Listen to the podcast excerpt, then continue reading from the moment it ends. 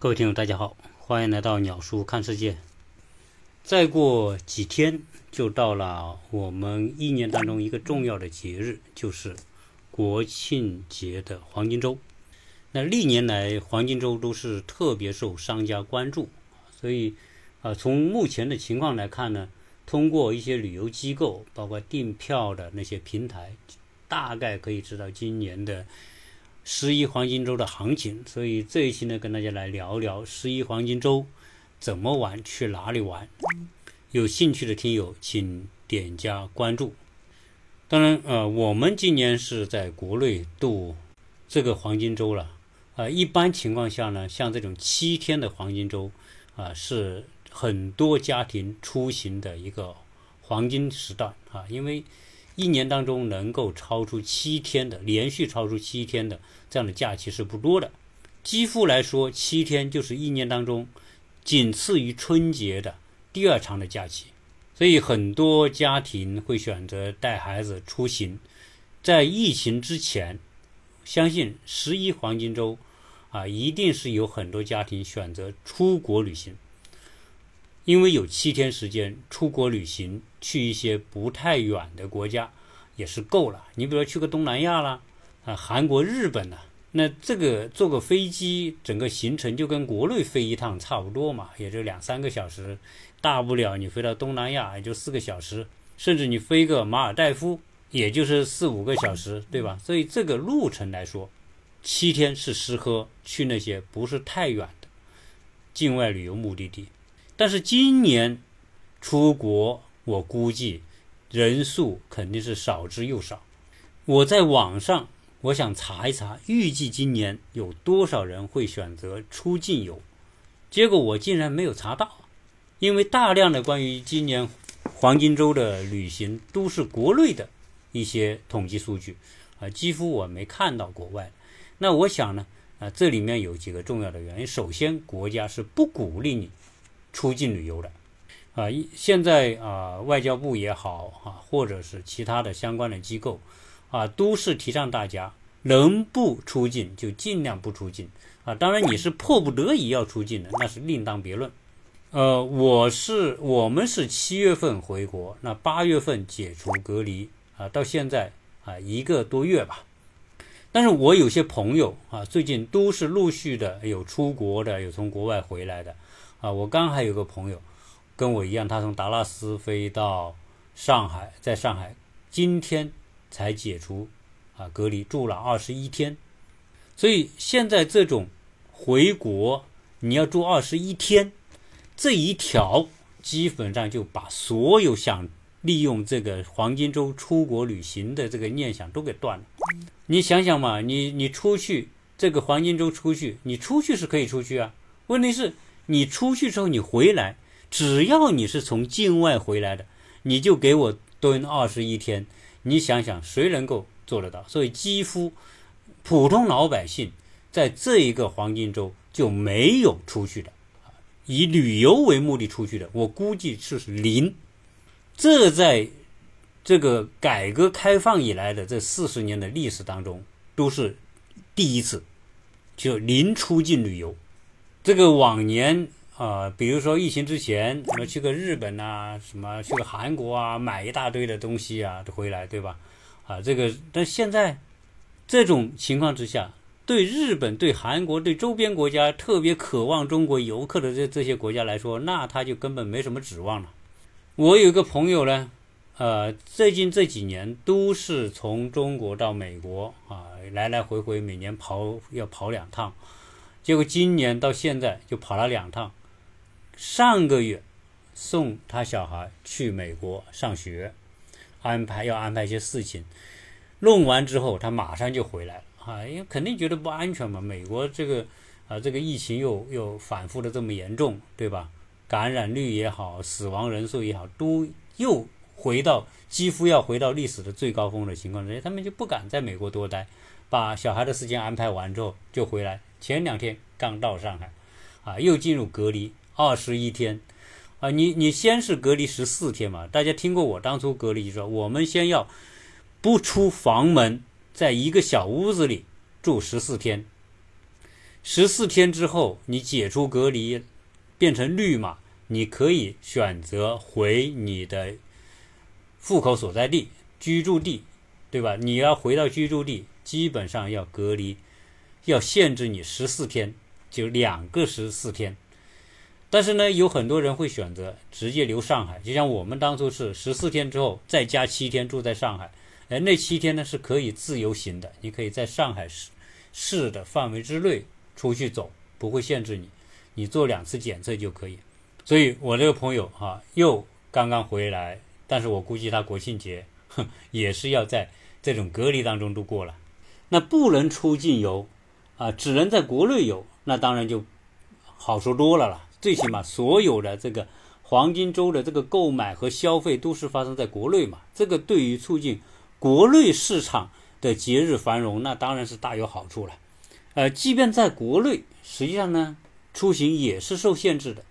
那所谓限制呢，不是说政府不让你离开你的所在的省啊什么的，哎，但是真有某些学校是不允许小孩子离开自己这个省的。我我有个朋友，他住海南，他想这个假期呢回老家，那学校就通知他，你你小孩不能够离开海南，因为什么呢？因为按照呃惯例，很多学校是要求你提前十四天要回到所在的省份，这个提前十四天也是一个预防措施啊。你看，在这一次的暑假开学之前。就有很多学校是要求学生提前十四天回到，比如说我长沙，那你你九月一号开学，那你必须在八月十六号你回到长沙，在长沙本地住十四天。这十四天主要是观察你有没有可能感染新冠，对吧？如果你这十四天没有感染，哎，那说明你没什么问题，可以上学。万一呢？万一你到哪个地方，结果呢被感染了呢？那你就不能上学，那你就必须进入隔离程序，所以这一条也会令到很多家庭没法出行，那大家只能是待在自己这个省啊。所以看看最近我看到的数据，呃，虽然说很多的学校不让出省，但是这个好了哪里呢？就好了周边的那些旅游点，也就是说，在今年呢，出行的人还是很多，但是。这么多出行的人，那预计啊，很多平台的数据说，今年的十一黄金周大概会有六点五亿人出行。这六点五亿啊，几乎恨不得就是中国的全部人口的百分之五十，这个量几乎达到疫情之前二零一九年同期的黄金周出行的八成以上。但是数据也显示，今年出行的这六点五亿人，大部分是选择短途旅行。这个短途是多短呢？基本上就是周边，啊，可能是三小时以内的车程。由于大部分的游客是选择短途，这个短途呢，啊，我相信大部分是坐高铁的，自己开车的为居多。所以呢，今年的黄金周的机票价格涨得不厉害。因为你一坐飞机，很多你就是出省的嘛，那你一出省，很多不让你出省嘛，所以变成说长途的机票，哎，今年没怎么涨，基本上平跟平时差不多。但是酒店，特别是城市周边的那些旅游景点的酒店，可是爆满，有些酒店的预订量比平时超出百分之三百三，也就是说，那要订房的人多。啊，百分之三百三是什么？虽然你一百间，但是有三百三百三十个人想订你这个房间啊，所以就会导致这些这个短途的周边城市周边的这些旅酒店的价格上涨。那还有一个数据可以证明呢，今年的旅行尽量是不跨省旅行，都是在本省旅行。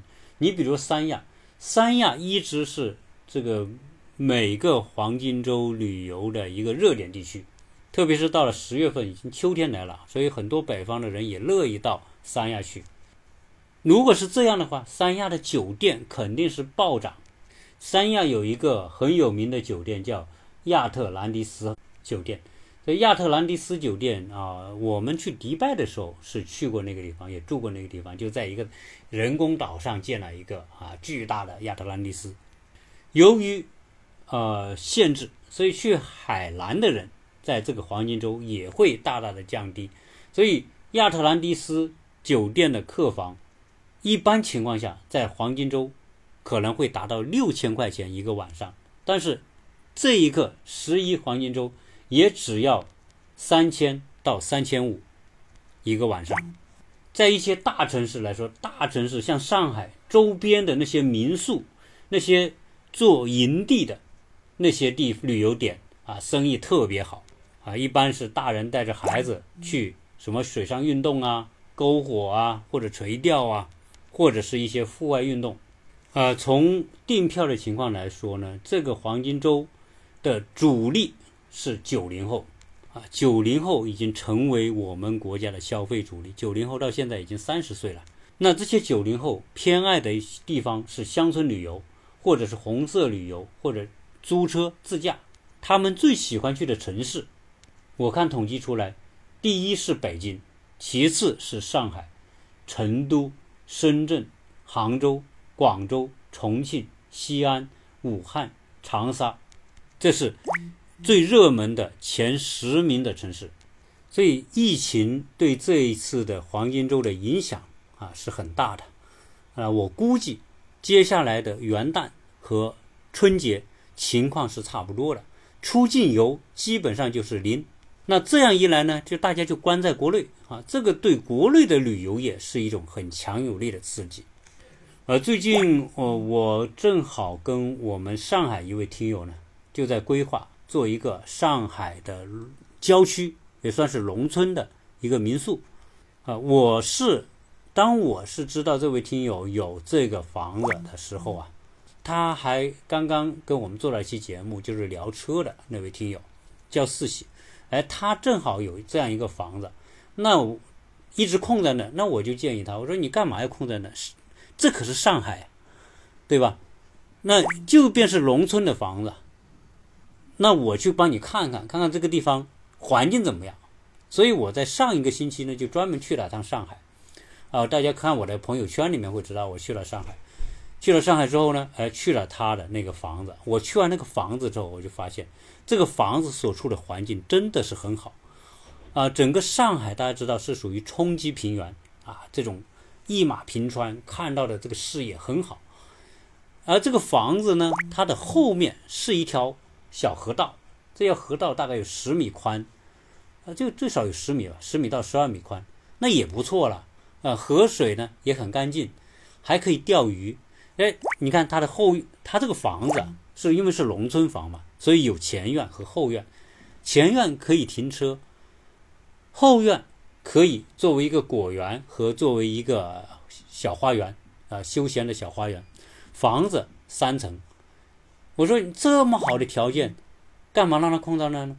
啊，我说，我们考虑一下，做成一个国内的少有的、非常特别的、有情调的艺术民宿，啊，所以我最近正在规划这个事情，大概的方案已经出来了。那这个艺术民宿怎么叫艺术民宿？就是说，我们并不是说，呃，要他去把这个房子去装修的多豪华，不需要。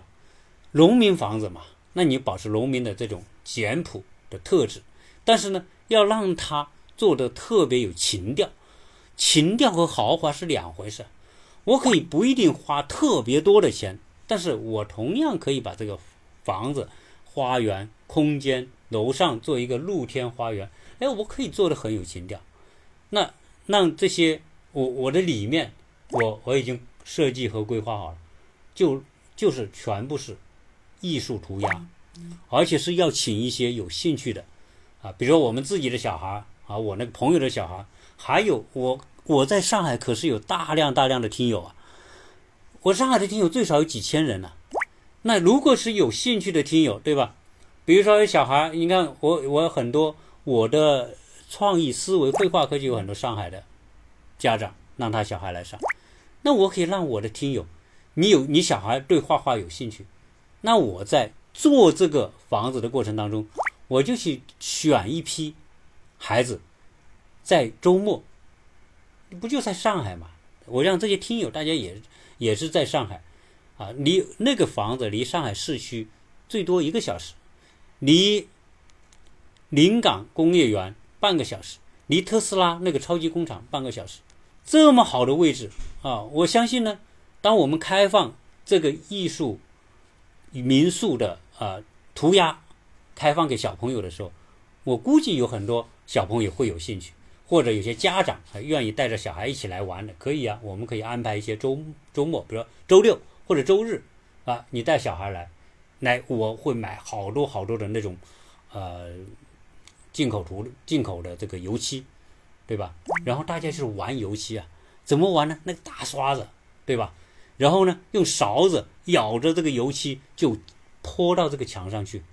我我会买很多的气球，气球里面。灌满这些油漆，各种颜色的油漆，然后大家扔到墙上，让气球棒爆炸。爆炸之后，这个所形成的那种图案感，那是你艺术用笔做不到的。那你想，这个多好玩呢？那我相信，我做这样一个民宿，我这个过程就很值得大家来直播来分享。诶，这些家长带着小孩来的，他画的好的地方，我就保留它。这个地方他画的那部分，他签上他的名，对吧？这就是他的作品啊，啊，这些参与的做得好的小朋友，那未来我们会给他什么？这个地方他是度假，我们他来这里民宿度假，我们会给他很特别的优惠优待。为什么？因为这个房间里面有他们的作品啊。不光是这个，我整个建筑的外观我都会用画的方式啊。到目前为止，真的做到那个程度的。民宿我还没有见过，就是把整个外立面都画好的那种，啊，所以当这个民宿啊，包括地面、花园，我的花园，大家知道我在美国的房子，我可把我家后院的地面全给画了一个遍。那这个房子，我们同样的，我们会连同地面、后院的地面都给它画出来，啊，所以，呃，这个项目虽然是很小。但是我们特别期待，因为它就是我心目当中的一个艺术品，而且是我们很多的那些可爱的听友啊，能够一起参与做出来的艺术品。最后它能达到什么程度，我不知道。我在我的朋友圈里面，我专门啊发了一个朋友圈，告诉大家，大家如果是有兴趣，可以看我的朋友圈。我把这个房子的前后的景观、房子破败的状况，我都发在里面。我还请大家给我出主意呢，结果好多听友，啊，在我的朋友圈里面点进去之后，给我出了好多主意。其中有一个家长说，他小孩给我出来一套主意，说这个不同的空间用不同的主题，有有过去的，有考古的过去的主题，历史主题，有现在的主题，有未来的主题。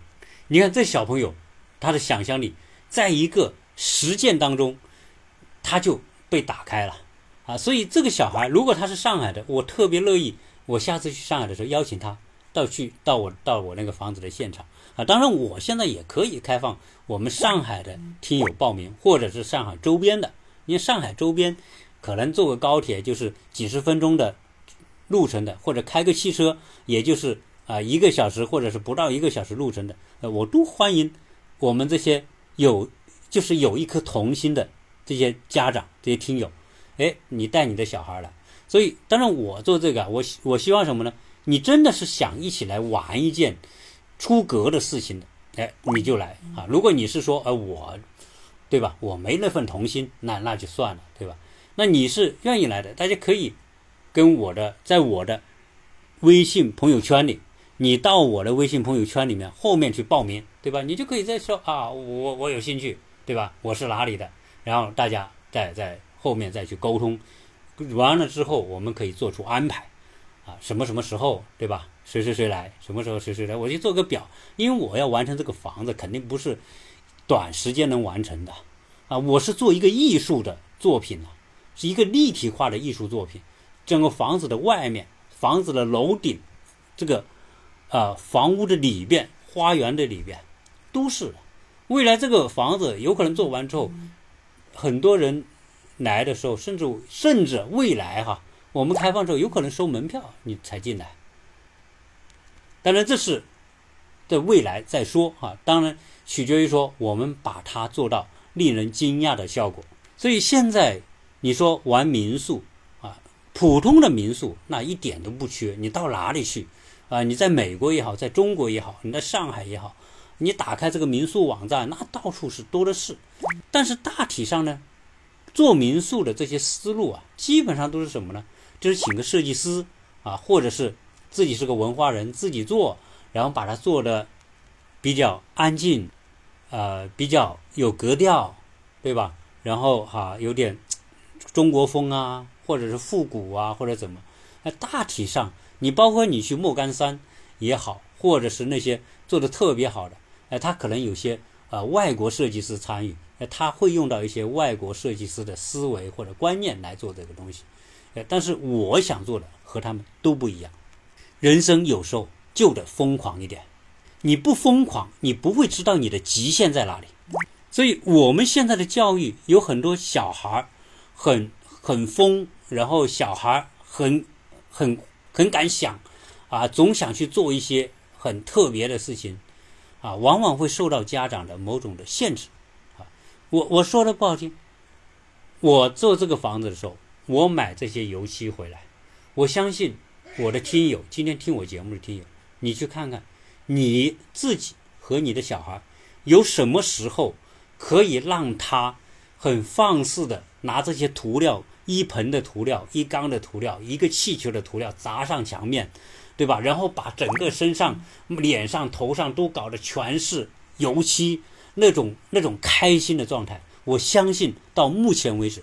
我的听友的小孩没有这样的经历，我希望给他们创造这样的一种经历，而且成为他们人生当中一种永远的记忆、美好的回回味，让他们知道放肆是多么的畅快淋漓。未来我在我们在做上海这个房子的时候呢，我们会开放每个周末开放那些想拍的人，你就来。你可以到我，我们会有很多人在做这间房子，你就可以来现场拍直播、拍短视频都可以。特别是到了我们画画的那个阶段，我特别希望，哎，有兴趣的人你就来到我这个房子看。我会请一个呃画师的团队，我自己也会参与画啊，然后我们来探索一些特别的效果的东西啊。所以听完我的节目，大家知道鸟叔。呃，我虽然是一个啊六零后的身体，但我可是零零后的心灵世界。我也很幻想，很希望啊，我可以跟小孩一起玩。啊，所以有想参与的，去我的朋友圈，在那里留言，啊，留下你，你只要留言，我就知道你是谁了。我们一起希望做一个。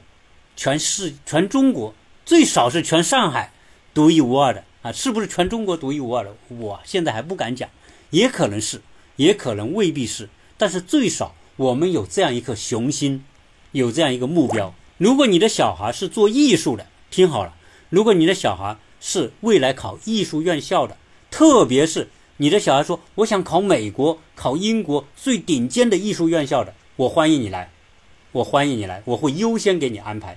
你来一起跟我们做这个作品，未来这个做的过程，你拍成视频，拍成照片，最后作为你申请美国最好艺术院校的个人作品集的一部分。美国的学校最喜欢这种，因为我会告诉他，我们的空间里面有抽象的，有不抽象的，有浪漫的，有抒情的，因为我们有大概八九个房间。我每个房间最少有一个主题，一个墙面或者两个墙面，甚至三个墙面，甚至有可能四个墙面都是。除了天花，可能不画哈，那看情况。如果疯狂到一定的程度，可能连天花都给画了，对吧？一个房间五个面我都给他画了。哎，我说这个，当然可能大家会说，哎，鸟叔你就是喜欢意淫，对吧？呃，还没实现你就先畅想这么多，那可是啊，你得先想到你才能去做啊，对不对？我曾经给大家介绍过一一个，我在美国，去，呃，有一对老夫妻用了二十七年，把自己的一个破烂的小屋改造成一个马赛克小屋。怎么改造？他的整个房屋加建之后，所有的房屋的外面全部是他手工马赛克和在其他地方捡回来的那些彩色瓷片敲碎了，贴在整个房子的四周外面，全部贴了，还做了很多的造型，专门做了很多造型来贴马赛克。他的前花园地面，他的一个一个休息的一个长廊，全贴的是马赛克。然后他的侧花园、后花园全是马赛克。屋子里面走进去，客厅、餐厅、厨房，他的卫生间全是马赛克，连同天花顶上都是马赛克，像在这种岩洞里面一样。他二十七年。一对老夫妻，现在大概七十多岁。哎，他一生中就做这一件事情。但是现在这个马赛克小屋在洛杉矶已经成为一个年轻人去打卡的地方。但是呢，这对老夫妻呢住在里边，哎，他就收门票，一大人十五美元，小孩十美元。我看了一下，因为他成为洛杉矶的一个。打卡的热门的小景点，他每年去那里参观的人数有可能就是上万人。那你想想，他就门票他已经收了十几万，何况他那他有这个门票，那这一对老夫妻就过了神仙的日子了，因为他不用愁收入啊。那有十几万，有可能还不止。为什么呢？因为还有很多很多单位找他做赞助啊，做广告了。他可能他收入十几二十万美元，那他就能够专心静下来。他的这个老头呢是一个画家，他就专门画画他自己想画的画，画卖不卖得出去无所谓啊。为什么？因为他有门票收入。他老婆呢是一个陶艺家，家里两个烧陶艺的炉子啊，然后就做各种各样的陶艺。他也不是说要去卖这个东西啊。所以，什么叫艺术家？自由的艺术家，不要为钱而烦恼的艺术家，才是真正心灵自由的艺术家。那这一期呢，也是一个相对特别的，因为是 讲到这个十一黄金周嘛，大家出去旅行，加上又疫情的限制，又不能出国旅行，所以呢，啊，有可能今年的这个黄金周，由于不能出国旅行，会大大的改变国内的短途。特别是大城市周边的这种度假的这种兴起，所以如果你能够在一个大城市的周边郊区做一个特别有情调和品味的度假屋，我觉得这种度假屋未来会有很好的需求，而且它可能成为一个你结识各路的啊跟你啊有共同爱好和情调的朋友的一个好平台。我知道是有很多人是有这种房子的，有很多原来在农村出在农村，哎，出去打拼，在城市里做的很棒很成功，家里还有房子，那家里房子不知道不知道怎么用啊？这种我在湖南呐，在江西在哪，这种房子多了去了，啊，他们大不了就搞个农家乐，对吧？大家来吃个吃个鸡呀，吃个饭呐，啊是，那也不错，也赚点钱。但是呢，如果我我跟我这个上海的朋友四喜就说。那这种东西你做出来，是一个心灵空间。当你可以租，通过平台出租给别人，当然很好。如果总有些时间是不出租的，你自己去那里住一住、度度假，那种感觉就变成你的私人会所了。啊，那你是自己的私人会所，你住进去的感觉和你自己去啊住别人的又不一样。啊，你有个自己的私人会所，你随时可以接待你的各路朋友。邀请了亲戚朋友，对吧？哎，周末去那里度个假，住个一天两天，啊，这是一种什么？这是一种享受，啊，这也是一种和你的真正的朋友相处的一个最好的方式。我是不喜欢住大城市的，我在广州，啊，在上海，我在很多城市我都住过，我都喜欢住在小城市，因为像上海那样的大城市实在是太大了。啊，车流太多了，啊，高楼大厦太多了，啊，不管怎么样，它离自然环境实在太远，啊，所有的省会城市，包括大一点的城市，都有这个问题。啊，你为什么很多人到了假期就疯狂的要跑到农村去呢？因为农村才是个天人合一的地方，你能够触碰到泥土，你能闻到野草的芳香，你能闻到树叶的味道，啊，这那个才是真正的跟人可以天人合一的。所以，当然我我说这个哈，既是分享，有可能是也是点燃我们很多听友，正好你的情况。和我说的一样，那说不定你就会说：“哎，老子也来一个，对吧？我那栋农村那个房子放那干嘛了？就是要做民宿，做有情调的，不是追求豪华，但是追求味道。哎，来那么一个，有很多人到了五十岁、六十岁之后，有可能那个房子就变成你最后你养老的最好的地方。你看我这个朋友这个房子两层半，我就规划成三套独立的房子。”原本楼梯是从里面走，我把它改到外面，那就变成三个套间。这三个套间呢，我可以同时接纳三个家庭，接纳三个家庭，大家相对独立的空间。哎，但是我有公共空间，我有一个公共的露台、公共的花园。大家三个家庭聚在一起，如果都是好朋友，那你愿意待在房间的待在房间，你愿意在花园的、在露露台的都可以。啊，就变成一种特别自由放松。然后你说你愿意钓鱼，后面那条小河就可以钓鱼。你说愿意划船，我准备几个皮划艇放在那个后院，你随时可以把皮划艇放在后面的小河里面去划。啊，我觉得虽然那个房子不大，但是那个花园一定会很美。好，啊，今天跟大家畅想了接下来的十一黄金周，有兴趣。跟我交流相关话题的，可以加我的微信幺八六零七三幺八二零零，谢谢大家。